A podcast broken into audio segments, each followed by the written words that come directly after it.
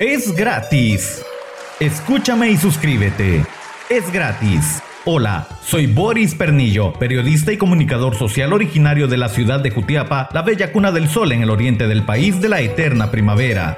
Guatemala. Me gusta mucho el mundo del deporte, es por eso que de una forma diferente, precisa y eficaz te informo de lo más importante de las disciplinas deportivas en mi podcast de El Segmento Deportivo. Bienvenidos. Como si nada, ya estamos a mitad de semana y el mundo del deporte no para. Este miércoles conoce los temas deportivos más importantes y de actualidad. Iniciamos con la información. Qué gusto poderlos saludar. Les cuento, el balo humano de Jutiapa ha retomado actividades luego de meses muy complicados por la pandemia que azota al país. Recientemente, jóvenes de distintas categorías participaron en el entreno virtual que se realizó a nivel nacional con rutinas en línea gracias a los entrenadores. Esto para que los jugadores mantengan en óptimo nivel para cuando se regrese a la nueva normalidad. Así lo ha dado a conocer el seleccionador de balonmano en Jutiapa, Augusto Salguero. En el deporte a nivel eh, nacional en Guatemala, los diputados que forman la bancada todos citaron a Gerardo País, presidente de la FedeFoot, para consultar aspectos administrativos y el tema de descensos. El dirigente pidió no referirse a temas deportivos porque Guatemala podría ser suspendida nuevamente, manifestó Gerardo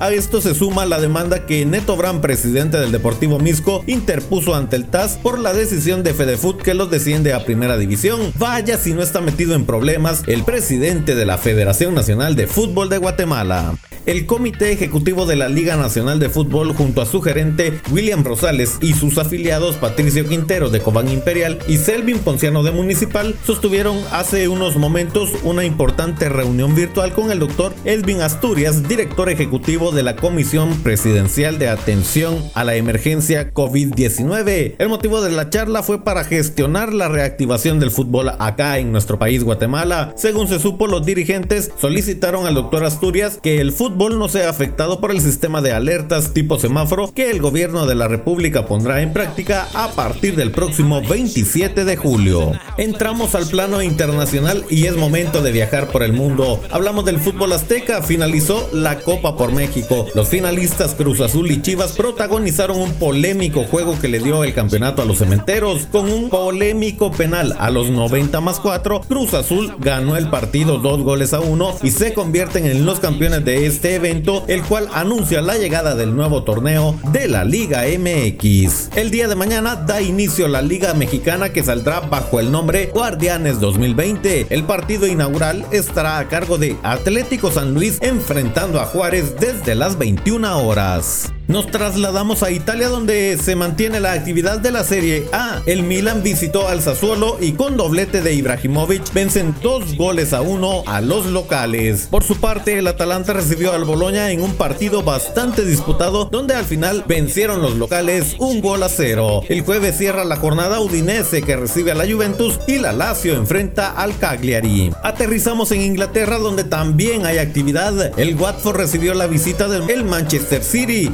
Los visitantes se llevaron el triunfo con un contundente 4 a 0. El Aston Villa recibió la visita del Arsenal. Al final el triunfo fue para el Aston 1 a 0. Así la información más completa a mitad de semana. Es un gusto haberte saludado. Información completamente gratis y actualizada de los deportes. Suscríbete en las distintas plataformas digitales y disfruta de lo más importante del deporte en el segmento deportivo con Boris Pernillo. Hasta la próxima.